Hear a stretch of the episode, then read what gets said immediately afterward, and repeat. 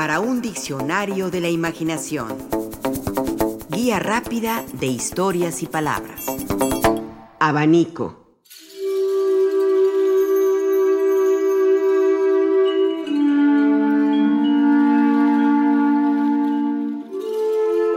Es un ventilador portátil que no usa pilas. Es práctico para refrescarse en zonas tropicales, ay, ante las ondas de calor que agotan y nos hacen sudar.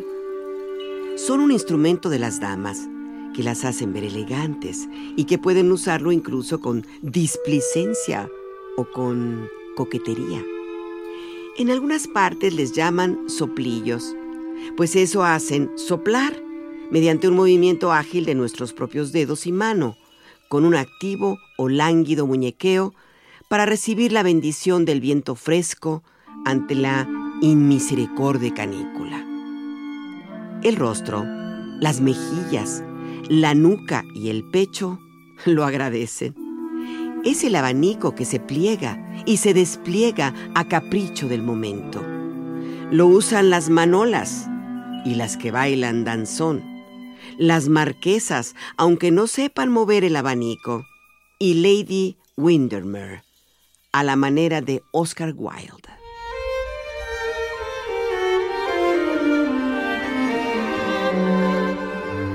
Dice José Martí, mi verso es un monte y es un abanico de plumas.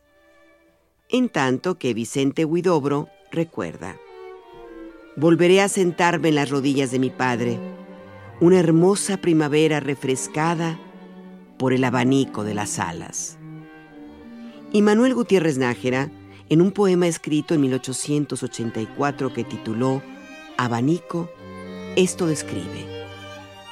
Pobre verso condenado a mirar tus labios rojos y en la lumbre de tus ojos quererse siempre abrazar colibrí del que se aleja, el mirto que lo provoca y ve de cerca tu boca y no la puede besar.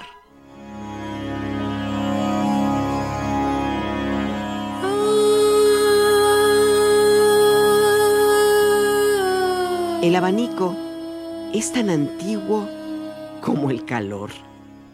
Leemos en el diccionario de símbolos de Jean Chevalier que en la iconografía hindú, el abanico es un atributo de Vishnu, porque sirve para atizar el fuego. Es un símbolo del sacrificio ritual. Por la misma razón, es atribuido a Agni. El propio estandarte de Vayu, divinidad del viento, podría asimilarse al abanico. Es también emblema de dignidad real en el África, en el Asia, lo mismo que en el Extremo Oriente, del poder mandarinal e imperial. Entre los taoístas, el abanico parece estar en relación con el pájaro, como instrumento de liberación de la forma, como símbolo del vuelo hacia el país de los inmortales. Agrega Jean Chevalier que los chinos no se atreverían a agitar las manos para abanicarse la cara. Tales gestos podría traer a los malos espíritus. Para ello se sirven de abanicos. Un poeta manchú nos ha dejado en el siglo XV una hermosa cuarteta hermética dedicada a una dama que dice, Es mi suerte la tristeza, no vuestro amor inconstante. Qué lástima de abanico, no culpo al viento de otoño.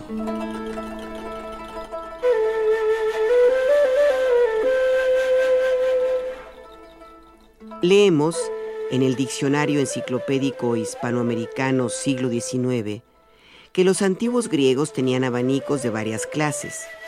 El miosoba, espantamoscas, el ripis y el psigma, refrescador o abanico. Considerábase entre los griegos como una muestra de señalada atención el abanicar un recién casado a su desposada durante el sueño, y este acto de atención era tan estimado que bastaba para alcanzarle el perdón de cualquier falta cometida. Cuando salían a paseo, les llevaban en cestas los esclavos abanicos a donde quiera que iban. Los sigmas eran de loto, palma y otras hojas. Con la introducción de los pavos reales en Grecia, penetraron también los abanicos de pluma de la cola de pavo real. En Atenas, consideraban las mujeres al abanico como al cetro de la hermosura.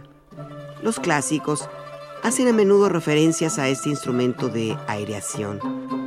Eurípides, en su tragedia Helena, presenta a un eunuco que cuenta con todos sus pormenores el cómo, según la costumbre frigia, había estado abanicando la cabellera, los brazos, el pecho de la bella esposa de Menelao.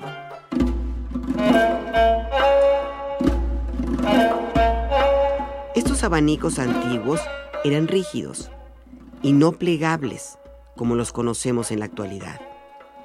Igual de rígidos eran los abanicos usados por los romanos, llamados flavelos, mismos que eran usados por flavelíferas o esclavas, cuya sola función era abanicar a sus amas en casa o mientras paseaban por las calles. Los abanicos construidos con delgadas tablillas de maderas odoríferas tuvieron gran aceptación. Los romanos, en sus convites, hacían que esclavas, lindos muchachos o eunucos, colocados detrás de los comensales, estuviesen agitando constantemente el aire con los flavelos para producirles una brisa refrescante y librarlos de la incomodidad de los insectos en los días de calor. Léase en Suetonio que el emperador Augusto tenía un esclavo cuyo único oficio era abanicarle mientras dormía. Costumbre que se conserva actualmente entre los pueblos malayos en donde se ve a menudo a los esclavos de los sultanes y de los datos dedicados al servicio del pai pai, o sea, abanicando a sus señores.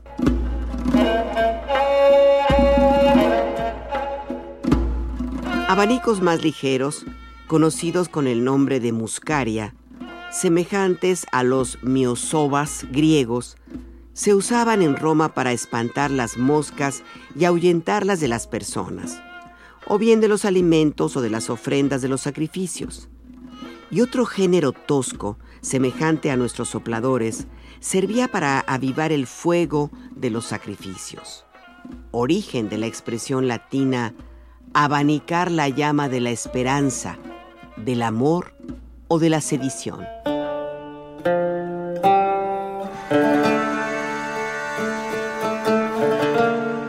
Los abanicos plegables comenzaron a usarse en Corea y de ahí se expandieron por China y después, lo mismo por portugueses que por monjes jesuitas, hacia Europa. Esto sucedió en los siglos XIV y XV. Leemos que en Edad Media los abanicos eran verdaderos flavelos de plumas de pavo real, como los griegos, o de avestruz, de papagayo, de faisán, etc., sujetas a un mango de oro, de plata o de marfil. Las damas los colgaban de la cintura por medio de una cadenita de oro y eran tan estimados que ellos solos constituían uno de los comercios más lucrativos de los mercados de Levante, de donde eran exportados a Venecia y a otras ciudades de Italia. En la Catedral de Monza se conserva el flavelo o abanico de la reina Teodolinda, casada en 588 con Antario, rey de los Lombardos. Es de plumas pintadas y montada sobre un mango de metal esmaltado.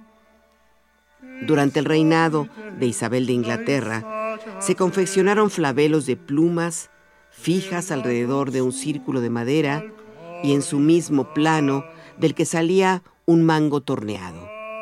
Un hilo que pasaba por las barbas de las plumas contribuía a mantenerlas en posición. En Inglaterra usaron entonces flavelos de plumas tanto las señoras como los caballeros, y los mangos solían ostentar ricas incrustaciones y piedras de gran precio.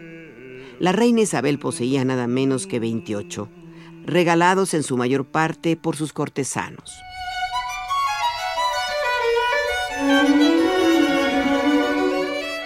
Como dato curioso, Luisa Ulrich, reina de Suecia, fundó en 1774 la Orden del Abanico para las damas de su corte.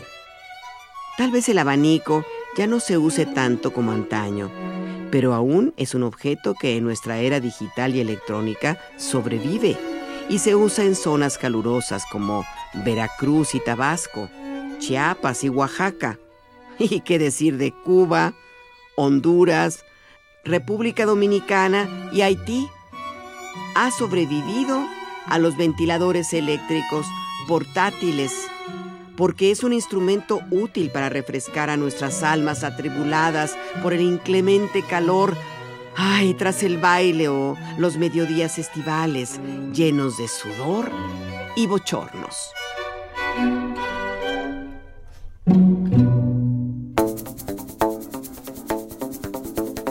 Participamos en este programa Juan Ramírez, Rafael Méndez, María Eugenia Pulido, Mauricio Carrera y Pilar Muñoz.